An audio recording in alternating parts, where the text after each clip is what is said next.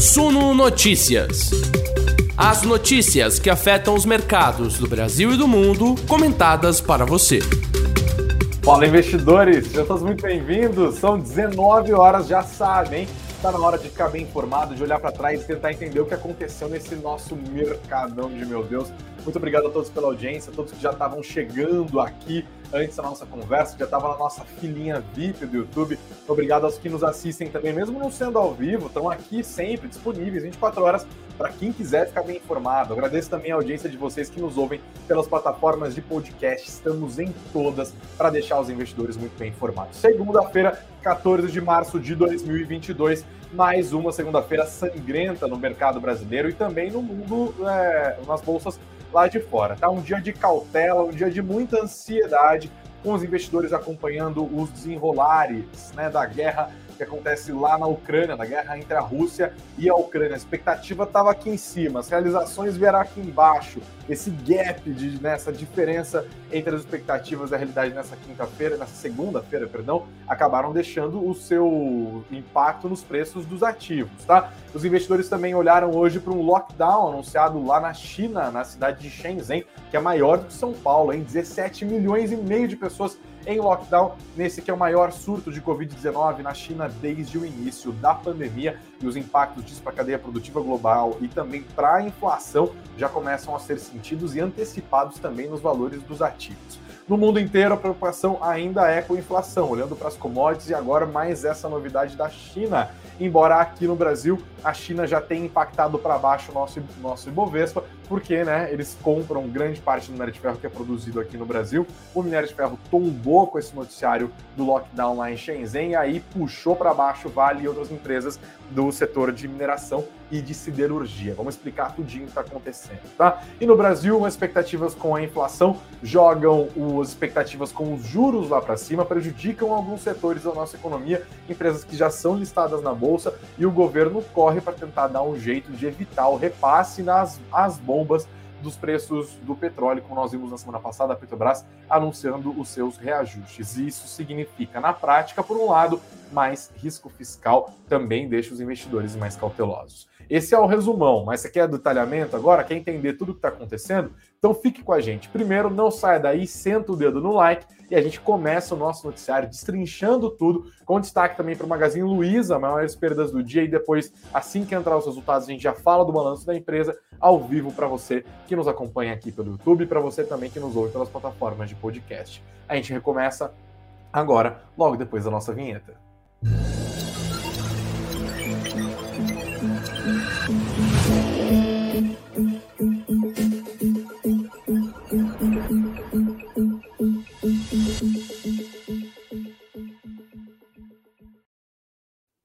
Segunda-feira complicada, hein, pessoal? Segunda-feira com o Ibovespa caindo 1,60%, terminou hoje nos 109.928 pontos. É o menor fechamento desde janeiro desse ano, tá? Já a moeda americana se tornou o refúgio dos que buscam segurança mais uma vez, terminou o dia em fortes ganhos de 1,30%, terminou o dia cotado a R$ 5,12. Uma doleta, eu te dou uma doleta, você me dá R$ 5,12. O índice dos fundos imobiliários sofreu de novo e FIX caiu 0,56% nessa segunda-feira, terminou aos 2.705 pontos, está perigando perder os 2.700 pontos.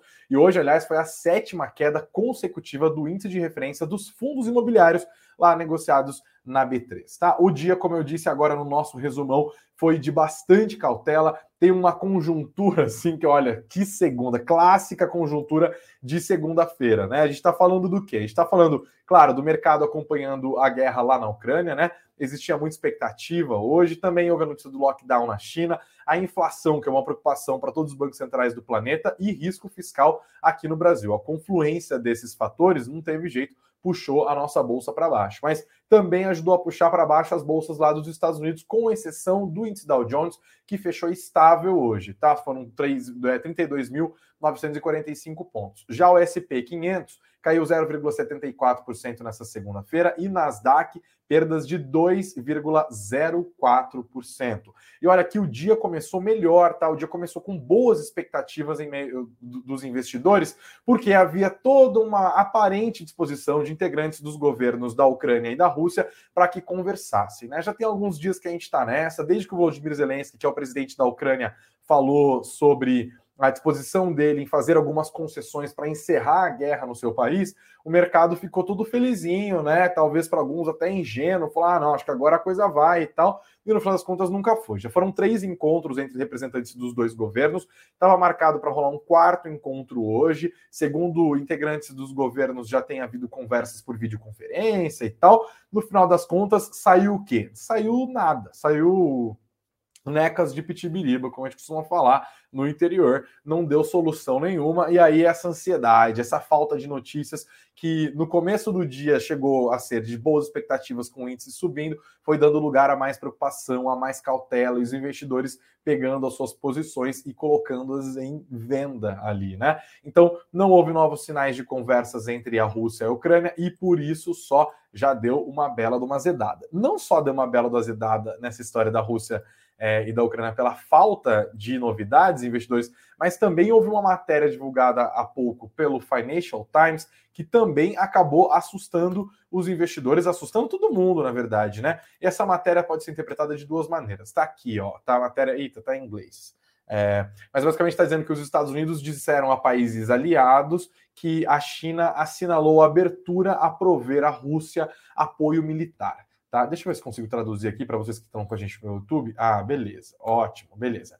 É, Estados Unidos dizem, aliás, que China sinalizou é exatamente o que eu acabei de falar, né? O Departamento de Estado americano informou a diplomatas na Europa e na Ásia que Pequim reagiu positivamente ao pedido da Rússia para apoiar militarmente a invasão da Ucrânia. Olha que situação complicada, tá? O Financial Times informou no domingo que a Rússia havia feito o pedido de assistência em algum momento após o início do conflito, que agora já dura três semanas. O pedido da Rússia e a resposta da China soaram alarmes na Casa Branca. Segue o Financial Times. Autoridades dos Estados Unidos acreditam que a China está tentando ajudar a Rússia, enquanto seus principais funcionários pedem publicamente uma solução diplomática para a guerra. E aí, tem dois cenários complicados aqui que devem ser considerados nesse noticiário, investidores. Se de fato a matéria do Financial Times é fidedigna e deve ser, né, um dos veículos mais é, importantes do planeta, especialmente para a gente que está preocupado aqui com cobertura é, de mercados, né? Você tem dois cenários. Um, se a China se envolver militarmente nessa rolo que está acontecendo lá na Ucrânia, ela pode ser alvo de sanções, assim como a Rússia está sendo alvo de sanções, e o conflito pode escalar para qualquer lugar que a gente não tem a menor ideia de onde é. Então a primeira coisa que a gente bate o olho e fala: meu Deus, uma terceira guerra mundial. Será? situação fica gravada e os riscos são maiores mesmo, né? Ninguém merece Estados Unidos e OTAN de um lado e China e Rússia do outro lado, né? A gente está falando de um conflito em nível nuclear, assim, com potencial para destruir várias vezes o planeta Terra e tal. É, Espera-se que seja improvável que a gente chegue numa situação como essa, mas de fato isso inspira preocupação, né? E a China, de fato, acabar assumindo uma posição tão abertamente pró-Kremlin, assim, a ponto de dar suporte militar para a invasão da Ucrânia, é algo que deixa os especialistas, os investidores, os economistas, os analistas sempre de orelha em pé. Por outro lado, o copo meio cheio dessa história é se a Rússia está pedindo suporte militar da China para conseguir seguir com a sua operação lá na Ucrânia, isso pode significar que, afinal, a Rússia pode não ter tanto fôlego militar assim quanto se supunha no começo do conflito, que, como o próprio Financial Times destaca agora, já dura três semanas, tá? Então, isso pode ser um bom sinal de que a Rússia estaria, por outro lado, disposta a negociar para caminhar para um cessar-fogo, porque afinal das contas, além do custo militar disso, né, dos, dos materiais que estão se perdendo, do custo financeiro que significa financiar uma guerra em si, a Rússia também está sofrendo sanções econômicas duríssimas, nunca antes aplicadas na história do capitalismo. Isso tem implicações sobre a sua economia, sobre o seu cotidiano, sobre a vida dos seus cidadãos. Basicamente, todas as casas de análise do planeta, basicamente todos os, os é, as agências de risco e tal, tá todo mundo projetando uma queda importante no PIB da Rússia nesse ano. Né? As consequências das sanções econômicas acabam vindo de uma maneira ou de outra. E aí, enfim, né, o conflito dura três semanas e a Rússia já está pedindo ajuda para o grande irmão chinês, isso pode significar maior exposição ao diálogo adiante, né? A depender também de como a China responderia de fato, seria assertiva a ponto de dar suporte militar para a Rússia, ou se ela seria um pouco mais modesta nessa ajuda, né? Diplomaticamente, como também a matéria do Financial Times destaca, a, Rússia, a China tem evitado bater na Rússia, que é um país aliado, né? Nunca foi exatamente em termos históricos, tem muita gente que mistura isso, ah, porque a China é comunista e a Rússia foi a sede da União Soviética, então eles são aliados. Não, inclusive na época da Guerra Fria não era muito bem assim que a banda tocava, não. Mas nos últimos anos os dois países acabaram se aliando, né, inclusive votando conjuntamente em várias resoluções do Conselho de Segurança da ONU. São dois países que acabaram se aliando por questões distintas, que têm crenças é, políticas econômicas bem distintas, inclusive. Né, não dá para comparar o que seria o tal do comunismo chinês do século XXI com o projeto comunista lá de Mao Tse Tung, muito menos com a União Soviética. É um outro projeto, é um outro, é um outro contexto e tal, mas são líderes ocasionais e é até esperado que a Rússia acabasse batendo na porta dos chineses para pedir dinheiro, para pedir, para pedir ajuda militar, né? Bom, isso fica no radar dos investidores. É uma notícia ruim em meio a um dia em que se esperavam notícias boas, né? A gente não chegou num ponto muito positivo nessa segunda-feira e isso acabou ajudando a azedar o humor do mercado nesta segunda-feira, tá? Mas não só isso, viu, investidores? Teve mais coisa olhando para fora e teve mais coisa também olhando para dentro. Do que, que a gente está falando, tá? Sigo aqui com o meu noticiário. O cenário doméstico também deu uma piorada. Aliás, antes de falar do cenário doméstico, vamos falar tudo lá do exterior, né? Falamos dessa questão da Ucrânia. Outra coisa que fez com que os investidores um cuidado para o noticiário econômico da segunda-feira, ainda falando de China, é que o país está passando pelo maior surto de Covid-19 desde o início da pandemia. A gente já acordou hoje, hoje na Morning Call, às 9 horas da manhã, eu dei destaque para isso, né? A gente está sempre aqui de lupinha acompanhando todo o noticiário, e eu falei, ó, fiquem espertos, porque a China decretou um lockdown em Shenzhen que é uma cidade gigantesca, importantíssima para a economia chinesa, uma cidade bastante integrada ao Ocidente, inclusive, onde moram 17 milhões e meio de pessoas. É maior do que São Paulo. A população da cidade de São Paulo é de 12 milhões. A população da grande São Paulo, né, da região metropolitana, aí sim é de 20 milhões. Mas só a galera que mora em Shenzhen são 17,5 milhões de pessoas. E é uma cidade muito importante porque ela é a sede de várias empresas de tecnologia muito relevantes no mundo, como a Huawei, como a Tencent. Ela também é sede de fábricas importantes de empresas ocidentais, como por exemplo a Foxconn, que é uma das principais fornecedoras para a Apple, a empresa de capital aberto mais valiosa do planeta. Né? Boa parte dos iPhones, dos iPads, dos MacBooks são fabricados lá em Shenzhen. E agora, com esse lockdown imposto esses mais de 17 milhões e meio de chineses que moram ali, obviamente, várias fábricas, várias empresas, tudo fechado, tudo parado. É mais um problema no gargalo logístico que nós estamos enfrentando enquanto espécie desde o início da pandemia de Covid-19. Né? A pandemia de Covid-19 desorganizou as cadeias produtivas globais. Nós falamos sobre isso aqui várias e várias vezes, sobre o impacto disso na inflação, inclusive, né? Porque, óbvio, né? Você vai fabricar um celular, por exemplo, um iPhone. Você fabricar um iPhone, a tela é feita é, nessa região da China, o chip é feito na Malásia, o componente da câmera é feito na Coreia do Sul, o outro é feito não sei onde. É, e aí cada um desses componentes tem que ser juntado num lugar que monta o benditinho do iPhone para vender caríssimo aqui no Brasil e dar imposto para o governo ganhar dinheiro com imposto nessa história também. E esse é um processo complicado, intrincado e que mostra o desenvolvimento do nível do capitalismo que a gente chegou hoje, né? Uma uma cadeia produtiva global e bem integrada, com boas soluções logísticas que garante preços competitivos, mais competitivos até do que se todos esses processos estivessem reunidos dentro de um mesmo Estado-nação, é um dos primores do capitalismo contemporâneo, certo? O problema é que a Covid-19 não é global de uma maneira só né? Ela impõe custos e decisões que são tomadas por diferentes governos em diferentes momentos, em diferentes momentos de pandemia também, né? E aí você quer fabricar o iPhone, mas aquele lugar, aquela província chinesa que fabrica a tela está fechada. Aí quando a, a província que fabrica a tela abre, eles têm uma lista enorme de, né, uma demanda enorme para fabricar tela, eles vão ter que sair correndo para aquilo, os custos vão subir, e aí você vai, beleza, mas agora eu vou terminar o meu pedido do iPhone. E aí a fábrica da Malásia dos, é, dos chips acabou fechando agora também. E aí para de novo, entendeu? Tudo isso é simples, assim, para mostrar como que a Covid-19 acabou impactando os mercados e acabou gerando uma inflação importante do ponto de vista da oferta. As empresas não estavam conseguindo entregar, ao mesmo tempo que os governos deram muito suporte fiscal aos seus países, como aqui no Brasil, teve auxílio emergencial, nos Estados Unidos, vários e vários cheques de alguns milhares de dólares distribuídos pelo governo americano. Os bancos centrais também deram a sua base de incentivo, derrubando os juros e também fazendo recompras de ativos para aumentar a liquidez do mercado. Os Estados Unidos foram trilhões, 4 trilhões de dólares injetados pelo Federal Reserve, e aí isso também acabou gerando uma inflação de demanda em alguns contextos, e por isso nós temos essa dinâmica de inflação global. É uma consequência da pandemia e dos, das medidas anticíclicas tomadas por governos e também por bancos centrais ao redor do mundo. A gente já estava falando sobre uma tranquilização disso possível no segundo semestre deste 2022, mas agora a gente vai vendo que o cenário não é esse. Primeiro, porque a gente tem uma, outras fontes de pressão inflacionária, que é o caso da guerra lá na Ucrânia, né? Que daí é uma, é uma pressão inflacionária que pega diretamente nas commodities, né? Com petróleo subindo, com trigo subindo, com milho subindo, níquel, é, tu, todos esses, essas principais é, commodities subindo, então a gente já tem esse problemão nos últimos dias.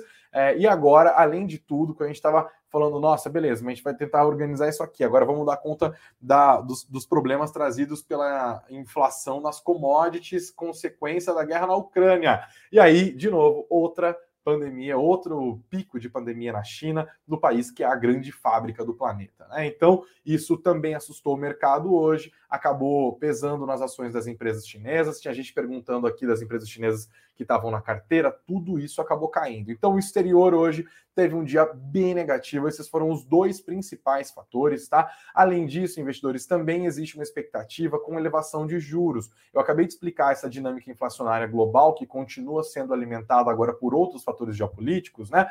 Nessa semana, nós temos decisões de política monetária bastante importantes. Na semana passada, nós tivemos decisão de política monetária do Banco Central Europeu, foi a primeira decisão de política monetária a acontecer já dentro do contexto ou pós-guerra da Ucrânia. Isso foi citado pela presidente do BCE, Cristina Lagarde, na semana passada. E nesta semana existe uma expectativa também com a super quarta. Aqui no Brasil, o nosso Banco Central deve tomar sua decisão de política monetária. O mercado acredita numa alta de um ponto percentual, o que levaria a Selic dos atuais 10,75% para 11,75%.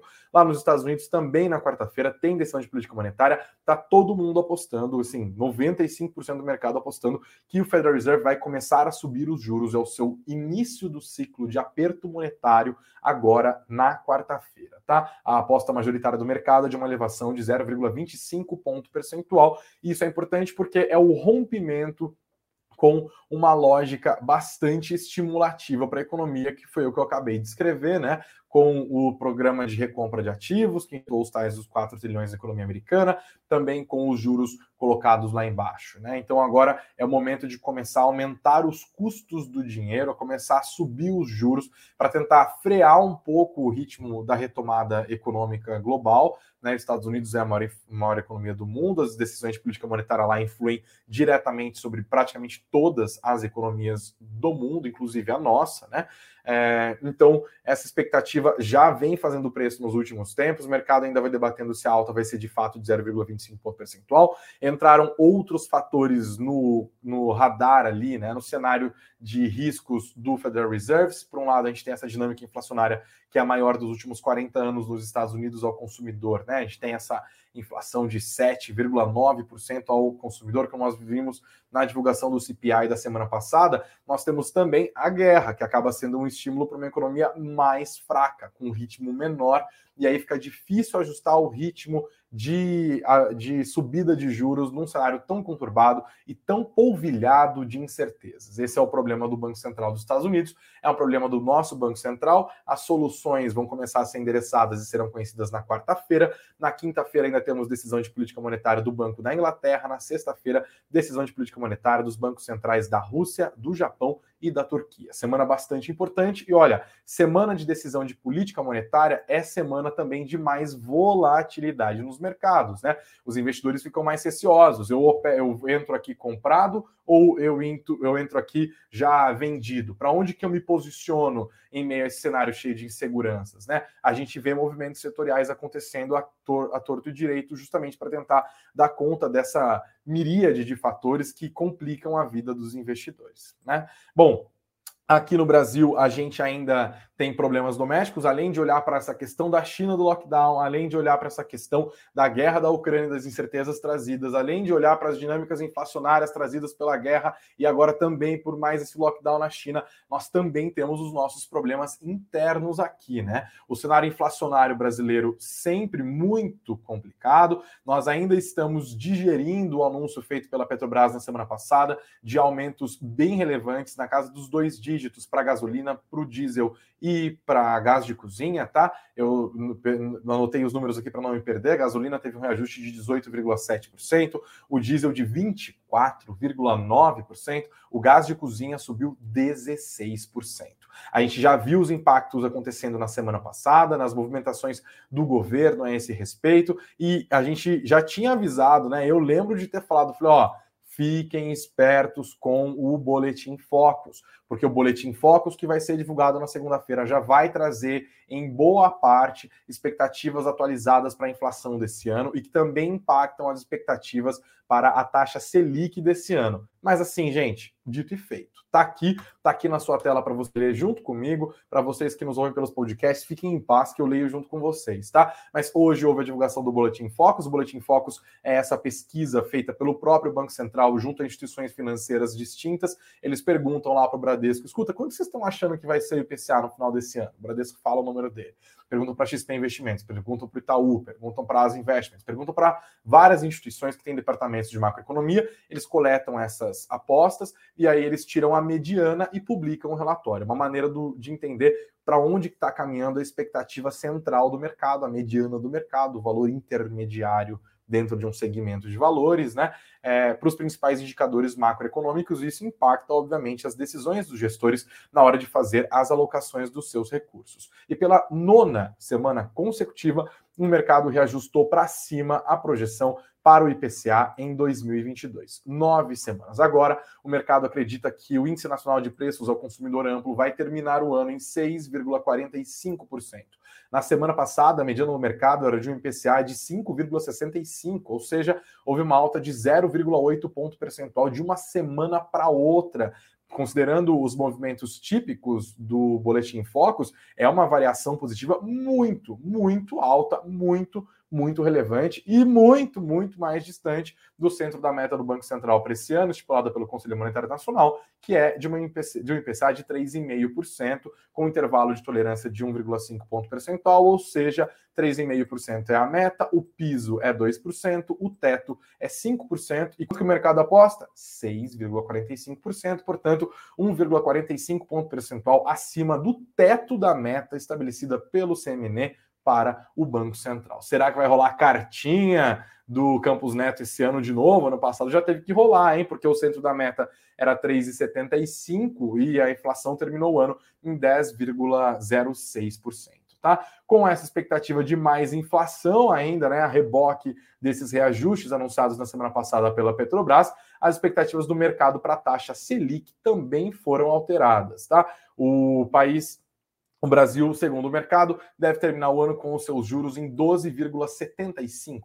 Na semana passada, a mediana do mercado era de 12,25%, uma alta de meio ponto percentual. O mercado também reajustou as suas expectativas para a inflação no ano que vem, passou é, para 3,70%, que também já é acima do centro da meta, que no ano que vem é de 3,25%. Quatro semanas atrás o mercado acreditava em 3,5%, então houve também este reajuste, tá? É, para 2024, 3,10%. Então o mercado piorou as expectativas de inflação e também passou a acreditar que a taxa Selic vai continuar a subir e que vai permanecer mais alta por mais tempo, mais alta do que já se esperava e por mais tempo do que também se esperava, com impactos diretos em empresas que sofrem com isso, né? Por exemplo, empresas ligadas ao varejo sofrem, porque afinal as pessoas têm menos poder de compra porque vão designar a maior parte do seu orçamento para pagar dívidas que se tornaram cada vez mais caras. Os produtos em si também ficam mais caros. Se uma fábrica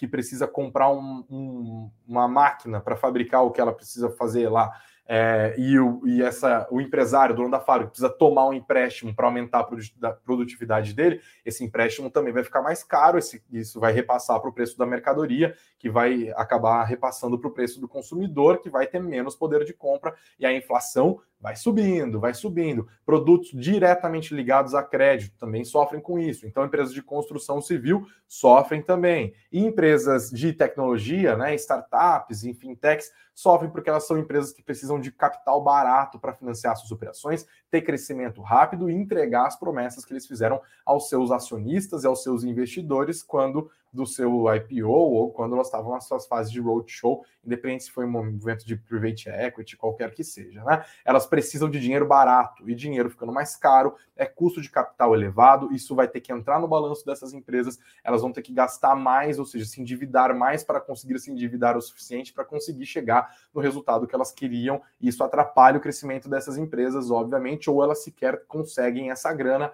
e crescem menos do que se esperava, e aí os investidores vão o quê? Vão vendendo, vão vendendo. Também é bom destacar, tem um movimento que já está acontecendo nos Estados Unidos em meio à expectativa de elevação de juros por parte do Federal Reserve, que é justamente de vender empresas de tecnologia, né, que ganharam muita grana nesse movimento todo de injeção de liquidez no mercado durante o auge da pandemia de Covid-19, agora no meio de um cenário de aperto monetário, os investidores fazem a rotação de carteira, vendem essas empresas, compram outras. Não à toa as bolsas de Nova York acabaram em queda hoje, não à toa a Nasdaq, que tem mais exposição as empresas de tecnologia recuou 2,04, bem mais do que o SP 500, que caiu 0,74%. Tá? Esse cenário doméstico também vai pesando e com essa preocupação toda de inflação, o mercado também vai olhando como que o governo vai reagir a isso. E aí entram outras preocupações que são claras, típicas de Brasil. Ah, Brasil, meu Brasil brasileiro, meu mulato isoneiro é, o que, que o mercado está preocupado, né? Óbvio, com a inflação em si e com o movimento possível de elevação de juros, com juros mais altos por mais tempo, toda essa cadeia que eu acabei de explicar, mas também o impacto dos reajustes anunciados na semana passada pela Petrobras, diretamente numa categoria que é politicamente muito sensível ali, é, ou melhor, que os políticos são muito sensíveis às reclamações dela, que são os caminhoneiros. Desde sexta-feira, o mercado já convive com suspeitas, com conversas de que algumas associações de caminhoneiros autônomos, de motoristas autônomos, transportadores de carga, estariam cegonheiros e tal, estariam articulando uma greve para tentar fazer pressão política e evitar que esse reajuste do diesel acabe de fato nos bolsos deles, tá? O presidente Jair Bolsonaro tem entre os caminhoneiros uma das suas principais bases eleitorais. Ele inclusive se dirigiu a eles, pediu que eles tenham paciência, que eles tenham compreensão da situação, diz que o governo está trabalhando para tentar é, dirimir um pouco os impactos dessa alta nos preços dos combustíveis, e isso sempre deixa o mercado apreensivo. Tudo que a gente não precisa, em nenhum momento a gente precisa, né? Mas em momentos de fragilidade econômica como esse, tudo que a gente não precisa de fato é de uma greve de caminhoneiros. E também agora discute-se uma possibilidade do governo anunciar um aumento do Auxílio Brasil para compensar a alta inflacionária, tá? Agora se discute também a possibilidade do governo federal zerar piscofins sobre a gasolina, não mais só sobre o diesel, como projeto que já foi aprovado no Senado semana, semana passada e que deve ser apreciado na Câmara dessa semana já fala. Agora também existe esse projeto para é, desonerar os impostos federais sobre a gasolina, e isso representa, por outro lado, risco fiscal, porque a desoneração é o governo vai deixar de arrecadar. Aí se pergunta, beleza, mas a lei de responsabilidade fiscal estabelece que se essa grana vai deixar de vir de algum lugar, vai ter que entrar de outro, né? Porque a gente não pode ter um, um um saldo ali desequilibrado, né? E aí o que o governo está tentando fazer? Burlar a lei de responsabilidade fiscal, que é deixar de arrecadar, mas não compensar isso. É risco fiscal na veia, a gente pode até acabar vendo o dólar subindo, tá? Hoje, obviamente, o dólar é uma medida de risco, não é à toa que vamos subir 1,30% com esse noticiário cheio de aversão a risco hoje, mas também tem risco fiscal nessa alta, tenha certeza disso, tá? Isso está no radar dos investidores. Inclusive, tem essa matéria aqui é, no site do Suno Notícias que eu também quero compartilhar com vocês. Ó, Bolsonaro quer zerar piscofins da gasolina, mas a equipe econômica é contra. Leio para vocês. O presidente Jair Bolsonaro afirmou no sábado que pretende implementar novas medidas para desonerar a gasolina. Elas viriam após a sanção pelo governo da lei que unifica a cobrança do ICMS sobre combustíveis em todo o país, e uma delas é justamente isso que eu acabei que eu acabei de falar: zerar as alíquotas de piscofins da gasolina. A possibilidade ainda está longe, porém, de ser concretizada. A questão enfrenta resistência da equipe econômica. Então, é isso, mais um fator que está no radar dos investidores, tá? É, eu já vou seguir com o noticiário corporativo do dia, pessoal, mas antes, deixa eu dar uns recadinhos de sempre aqui falar um pouquinho mais sobre o desempenho das commodities, vou falar sobre minério de ferro, sobre Petrobras, sobre Vale, vamos falar também sobre Magazine Luiza, expectativas do mercado para isso, tá? Mas antes disso, um recadinho aqui. Primeiro, já somos o quê? 350 pessoas ao vivo nessa nossa live. Agradeço sempre pela nossa crescente audiência. Não se esqueçam de deixar o like, que é muito importante para a gente, de compartilhar esse conteúdo, manda no grupo do Zap, manda no grupo do Telegram, manda para a galera ficar bem informada. Todos os dias, duas lives, 9 horas da manhã, nossa Morning Call, e agora às 19 horas, olhando para trás, tentando entender, explicando todos os movimentos do mercado. É só aqui, você já sabe. Então, vocês que estão chegando, sejam muito bem-vindos. Se inscrevam no nosso canal. A vocês que nos ouvem pelas plataformas de podcast, é a mesma história. Vocês deixam o like, assim, o like deles ali também. E assim como no YouTube você pode se inscrever no canal, nas plataformas de podcast você pode seguir o nosso perfil. Spotify, Deezer, Apple Podcasts, Google Podcasts, SoundCloud, qualquer que seja a plataforma, você consegue fazer isso e fica por dentro do nosso conteúdo. Se você está nos ouvindo e quer assistir, o link está aqui embaixo também para você vir direto para o nosso YouTube. E olha, sabe o que mais está rolando aqui nos nossos links, tanto do vídeo quanto do podcast, galera. Primeiro, as inscrições para o minicurso Invista na Prática da Suno. Está aqui na descrição. Para vocês que nos acompanham ao vivo pelo YouTube, também está no nosso chat. Na nossa descrição também tem link para fazer download do nosso e-book gratuito Aprenda como analisar uma ação. Muita gente tem dúvida, né? Para onde que eu olho? Como que eu sei quando uma ação tá barata, como eu sei que ela não tá barata, para onde que eu fico, né, olhando aqui, de graça esse conteúdo ao alcance de um cliquezinho, é clicar fazer o download e ficar por dentro de tudo. Tá aqui na descrição do vídeo e também do podcast. Tá aqui, ó, potencialize os seus investimentos em 2022, inscrição também preparada para vocês. Tá tudo aqui na descrição e para quem nos acompanha ao vivo, galerinha, obrigado. Não se esqueçam do like e deem uma olhada no nosso chat aqui também, tá? Façam como o Matheus Soares que já falou que deixou o chat dele. Obrigado, Matheus. O Coelho Branco tá falando aqui, ó, bolsa derretida derretendo, derretendo. O Gui Ávila quer saber por que, que as ações das carteiras chinesas despencaram hoje. Covid. É Covid, Gui, é Covid mesmo, como eu acabei de explicar. Obrigado também pela sua participação aqui, tá? Quem mais? O Alexandre está animado com essa sangria desatada no Ibovespa, falando que é promoção de ações. É, para quem está pensando ali em longo prazo e que, querendo procurar pechincha, né? Procurar boas ofertas, esses cenários de Ibovespa operando no vermelhinho acaba de fato fazendo diferença, tá bom? É, galera, vamos seguir aqui com o noticiário, ó.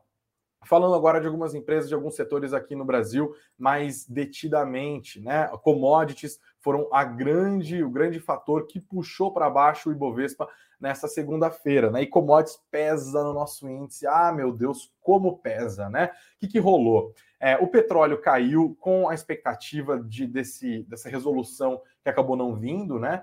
É, lembrando que as cotações do petróleo fecham antes das cotações do mercado ali, né, no dia, é, e o petróleo, no final das contas, acabou caindo. Também houve um pedido da Agência Internacional de Energia para que países produtores produzam mais petróleo, né, tentar é, combater essa alta dos preços da commodity que está acontecendo desde o começo da guerra lá na Ucrânia, e no final das contas, com isso, pressão para baixo, o WTI terminou em queda de 5,78%, 5,78% de queda, 103 dólares e 1 centavos, um centavo, pelo amor de Deus, né, o barril.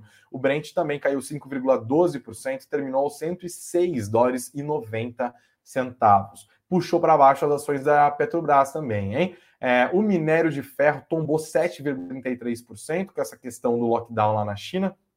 né? O minério de ferro, a tonelada negociada lá no porto de Tindal, 7,33%. E aí não tem muito jeito. Vale e outras empresas de mineração e siderurgia acompanham quase que 70% das vezes o movimento do minério de ferro lá em Tindal, né? E aí tombou geral. Vale, Bradespar, CSN Mineração, CSN, Gerdau Metalurgia, Gerdau e Minas, todo mundo tombou bonito hoje, né? De olho nessa questão da Covid-19 lá na China. E assim a gente vai caminhando também, pessoal, é, para dar uma olhada no mapa hoje do Ibovespa, né? Vamos dar uma olhada no mapa? Eu vou dar um zoom aqui para vocês que nos acompanham pelo YouTube. A gente tem o um mapa do Status Invest mostrando os movimentos do Ibovespa. Olha como só a, a coisa começou, né? Partiu aqui dos 11,700 mais ou menos. No começo do dia, o Ibovespa operou é, em leve alta, os primeiros 20, 30 minutos. Depois já adentrou o terreno negativo e foi perdendo força, perdendo força, perdendo força ao longo do dia, né? Começou nos 1.700 pontos,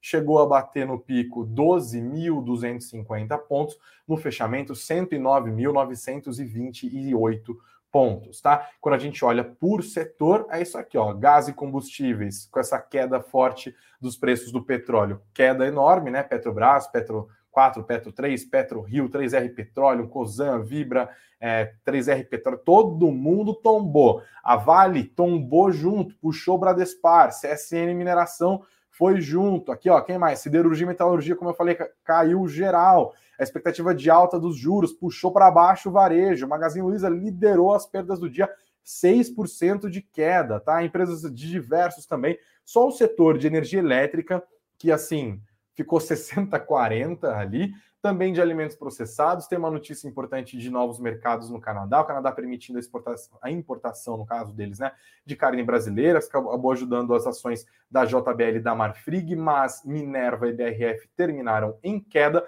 e os bancos majoritariamente em alta, né?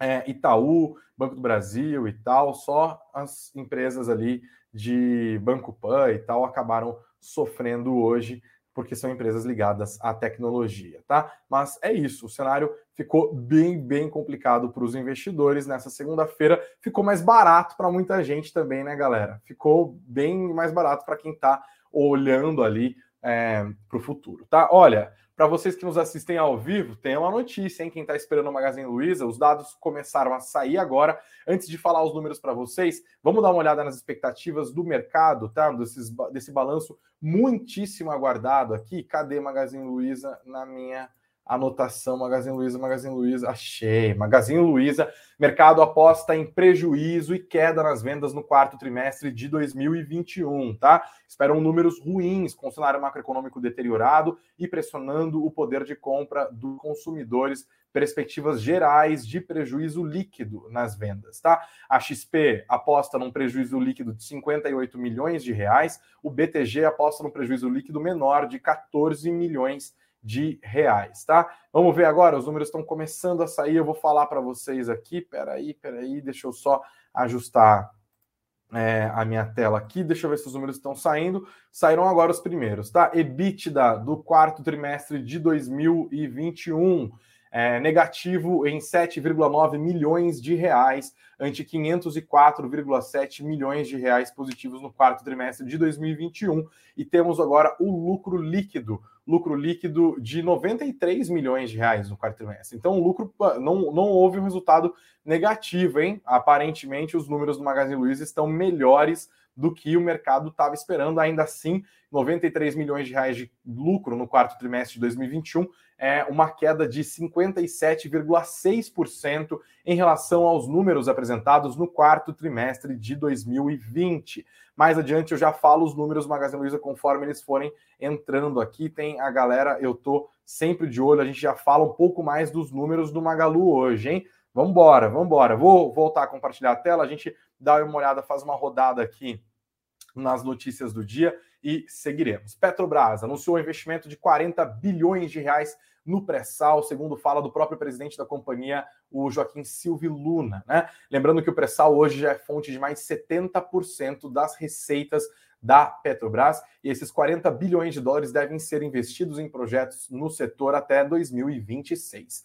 A projeção foi feita em texto recente de Joaquim Silvio Luna, que é o presidente, intitulado Pressa no Pré-Sal que foi publicado no Estadão, Jornal Estado de São Paulo.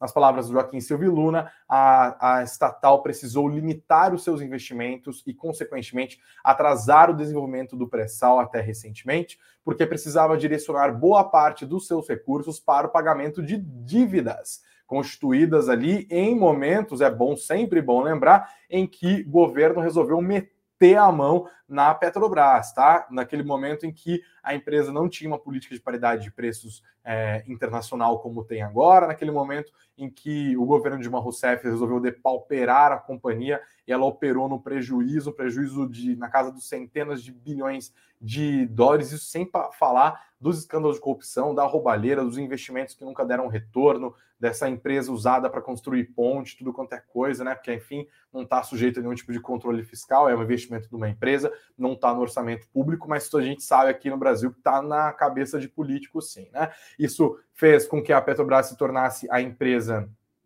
é, a empresa mais endividada do mundo ali no ramo das empresas petrolíferas e agora, segundo Joaquim Silvio Luna, mais investimentos serão feitos, tá? A estimativa é que no fim dos projetos que consomem o planejamento da petrolífera 79% da produção de petróleo equivalente virá do pré-sal. É onde, estão, onde está o maior ativo de águas ultraprofundas do mundo, que é o campo de Búzios, que deve produzir 1,7 milhão de barris de petróleo em 2026, segundo o guidance da companhia. Mais destaques: ações da Via fecharam o dia em queda com o BBBI rebaixando a recomendação e piorando o preço-alvo, né? De novo, cenário de inflação e taxa de juros, é macroeconomia. Por isso que aqui no Sul Notícias é macroeconomia na veia, para você não ficar dependendo de análise dos outros, não. Tem que entender o cenário macro, porque daí você vai ler o relatório. Ah, mas por que, que o Banco do Brasil rebaixou o preço da via? Por causa do cenário macro, né? Agora é, o preço passou de 20 reais para R$ 5,40, meu Deus do céu. Ainda assim, um upside de 68,2% em relação ao fechamento de ontem, né, de R$ 3,21. Hoje os papéis da Via operaram em queda. Mais destaques: churrasco no Canadá. País se abre para importação de carne brasileiro que ajuda a explicar o movimento de algumas empresas do setor de proteína animal hoje. Né? A ministra da Agricultura, Tereza Cristina, está no Canadá, ela embarcou para lá no sábado e foi, foi principalmente com o objetivo de comprar fertilizantes para o Brasil. Né? Ela está tentando substituir essa pauta de exportação, porque o Brasil é em algum nível dependente dos fertilizantes que vêm da Rússia e de Belarus, que estão sofrendo sanções econômicas agora, né? E aí ela falou: ah, vamos para um plano B ali é, e ela acabou indo para o Canadá e acabou voltando com mais essa boa notícia, né? Para além dos fertilizantes, ela até tweetou: ótima notícia para o nosso agro. O Canadá, um dos mais importantes mercados do mundo, autorizou o início da importação de carnes bovina e suína produzidas no Brasil. Agora já são mais de 200 mercados abertos pelo Mapa Brasil na gestão do governo Jair Bolsonaro, tá? Então, foi uma conquista importante aqui, notícia que agradou o pessoal que tem ações de empresas ligadas à proteína animal, né? Outro destaque, já que a gente está falando de Via, já quem está falando de Magazine Luiza, Shopee, né? Que é a estrelinha, a queridinha dos investidores, aliás, a queridinha dos consumidores brasileiros. As vendas dispararam no quarto trimestre de 2021, causando uma bela de uma pedra no sapato do Magazine Luiza, da Via e da Americanas. Mas bem-vindo ao Brasil, Shopee estão enfrentando problemas logísticos é, do Brasil. Né? Tem problemas de infraestrutura clássicos do país, mas olha, o próprio crescimento da Shopee, mais acelerado do que se previa, está causando dificuldades. Né? Eles tiveram 140 milhões de pedidos no quarto trimestre de 2021, uma alta de 400% na comparação com os últimos três meses de 2020. A receita subiu 326%, chegou a 70 milhões é, de dólares, tá? Segundo matéria do jornal Valor Econômico, as dificuldades começaram a aparecer com mais força em novembro, depois que a empresa lançou campanhas comerciais para intensificar as vendas. As principais ações para o público moviam frete grátis, promessa de entregas rápidas, descontos, entre outros subsídios aos clientes, tá? Mais destaques do mundo corporativo de hoje. A BR Malls recebeu uma nova proposta da Alliance Sonai, uma oferta de 1,85 bilhão de reais que está sobre a mesa. A Alliance já tinha feito uma oferta anteriormente, agora ela aumentou a oferta, significa um acréscimo de 10,9%, 11%, né? no arredondamento em relação ao valor original. A expectativa é que a Alliance, que já tem 5% da BR Malls, chame uma assembleia extraordinária para discutir a questão. A questão é se eles conseguem convencer a maior parte dos acionistas de que essa operação é boa. Afinal, a BR Malls rechaçou a primeira investida da Alliance com muita força, tá? Ainda falando de Rússia, Instagram proibido na Rússia após a meta negar censura a protestos. O órgão regulador estatal da mídia russa, Rasdomaz... Como que fala isso, Jesus Cristo?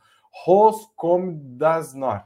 Ah, sacanagem, hein? Vou pular, vou pular. O regulador estatal da mídia russa, Roskomnadzor. Ha, tá brincando com o meu russo? Leio Dostoevsky no original, rapaz.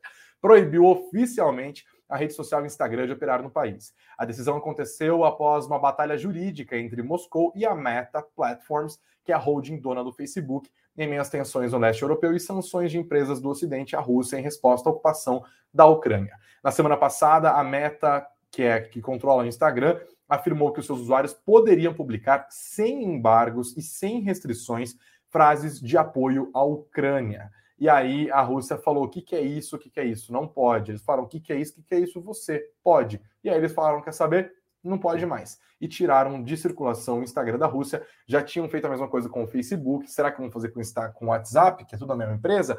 Bom, já disseram que aparentemente não, mas a gente nunca sabe até onde que as coisas vão escalar, tá bom? Mais uma notícia: a Gol hoje, um pouquinho antes da abertura do mercado, divulgou seus números e números complicados. Os papéis da Gol terminaram em queda hoje, prejuízo de 2,8 bilhões de reais no quarto trimestre do ano, elevando as perdas no ano de 2021 a 7,2 bilhões de, do... de reais. Rapaz, é muito preju, hein? Meu Deus do céu, tá? 7 bilhões 220 milhões de reais de prejuízo líquido é, em 2021, um prejuízo 20% maior do que o registrado em 2020, quando as perdas foram de 6 bilhões de reais. Tá? Entre os motivos que justificam o resultado negativo da Gol no ano passado, destaques para os gargalos de demanda por voos, voos causados pela disseminação da Covid-19 e as restrições às circulações de pessoas. Né? E agora a Gol ainda está tendo que lidar com a expectativa de aumento de preço da gasolina, efeito da guerra que está rolando lá na Ucrânia. Né? Mais uma notícia de hoje: 70% de quem teve dinheiro esquecido receberá até 10 reais. Ai, que beleza! Para você que está esperando, ah, vai ter maior grana para sacar e tal, tô feliz. Nada, vai 70% vai sacar máximo 10 desse dinheiro esquecido que o Banco Central está liberando agora. Eu fiquei triste porque eu tenho dinheiro para sacar. Eles falaram que eu tenho dinheiro, eu vou sacar delão. O que, que faz com delão hoje? Hoje em dia, o Banco Central, delão não, não, não coloca um litro de gasolina no carro. Fica difícil, né? Fica cada dia mais difícil. Mas é isso, vamos ver. Se vocês tirarem dinheiro lá, uma boa grana, falem para a gente quanto que vocês estão tirando aqui, tá? Vamos falar dos números do Magazine Luiza. É, de novo, os números foram divulgados aqui agora. Vamos lá, né? Vou falar para vocês os dados. Lucro líquido do Magazine Luiza no quarto trimestre de 2021, 93 milhões de reais, queda de 57,6% em relação ao mesmo período de 2020, tá? O EBITDA, que é o lucro antes de juros, impostos, depreciação e amortização, ficou negativo, 7,9 milhões de reais. Ele tinha sido positivo em 504,7 milhões de reais no quarto trimestre do ano passado. Créditos fiscais compuseram parte deste resultado, né? É, e quando a gente considera o, o resultado ajustado, né, tirando os valores não recorrentes, o prejuízo líquido foi de 79 milhões de reais, revertendo um lucro que foi apresentado no quarto trimestre de 2020 de 232,1 milhões de reais, tá? A Vanessa Rossini, que é gerente de relações com investidores do Magazine Luiza, disse que houve queda de rentabilidade e que ela está relacionada às vendas mais fracas nas lojas físicas. Um movimento que a gente, se não me falha a memória, via, hein? É, a frente de vendas de lojas físicas despencou 18% na comparação com o quarto trimestre do ano passado. As vendas ficaram mais concentradas no online, que cresceram 60%, né? É, e também no, na venda do estoque próprio, que subiu 17%. É, e os números do Magazine Luiza agora devem reagir no mercado amanhã, mas olha, o mercado estava apostando em prejuízo. Eu não sei se eles forem considerar é, esse prejuízo desconsiderando os números não recorrentes ali, né? Mas os números estão um pouquinho melhores do que o mercado estava esperando, mas ainda assim números bastante ruins e que lembram os números apresentados pela Via, né? Antiga Via Varejo, que divulgou seus números alguns dias atrás. Amanhã, às 9 horas da manhã, a gente retoma essa conversa da Via, a gente vai ver o impacto disso no mercado, nas ações da Via, essa empresa muito, muito importante para a gente, né? Galera, seguinte, 400 pessoas ao vivo aqui na nossa live das 19 horas. Agradeço a todos pela audiência aqui, ó, soltando um rojão. Segundona brava, a galera vai atrás de informação, né? Então, pessoal, vocês que estão chegando agora, sejam bem-vindos, hein? Todo dia, 19 horas, tem nosso papo aqui e começa o papo às 9 da manhã, comigo também, olhando para frente, entendendo o que deve fazer preço, tá? Agora a gente olha para trás, entendendo o que fez preço ao longo do dia. Então, amanhã às 9 horas da manhã eu já estou esperando vocês. Mais uma vez, reforço os avisos aqui pedindo primeiro para vocês sentarem o dedo no like, que é muito, muito, muito importante para a gente, e deixo o convite para vocês se inscreverem na nossa campanha aqui, ó, potencialize os seus investimentos em 2022. Também tem o nosso mini curso de investimento na prática, o nosso e-book Aprenda agora como analisar uma ação gratuito para você fazer o download aqui na descrição do vídeo, aqui na descrição do podcast para todos vocês que nos ouvem. Beleza? Galera, chega por hoje, hein? Rapaz, eu vou ficar rouco. Segundona ainda. Então, vamos embora com muita paz no coração, com muita é, tranquilidade, sem ansiedade. Olhar para frente, a semana tá só começando. Segundona, dia 14. Amanhã, 9 horas da manhã, se Deus quiser, estarei junto com vocês de novo para olhar para frente, entender o que vai fazer preço. Não vão embora do nosso vídeo sem antes deixar o like. Não desliguem esse podcast sem antes deixar o like. E também, pelo amor de Deus, se inscreve aqui, rapaz. Se inscreve aqui, moçoela. Segue a gente aqui também no Spotify, no Deezer, onde você está ouvindo a gente, no Google, na Apple Podcast. Tamo sempre junto, hein? Tá aqui, ó, eu e a minha lupinha afiada, limpinha, sempre acompanhando o noticiário, preparando o melhor para você ficar bem informado, tá? Uma ótima noite para todos vocês, muita saúde, é, muita paz. Vamos embora que a semana tá começando e, claro, muitos bons investimentos, muita grana no bolso. Até mais, galera. Até amanhã.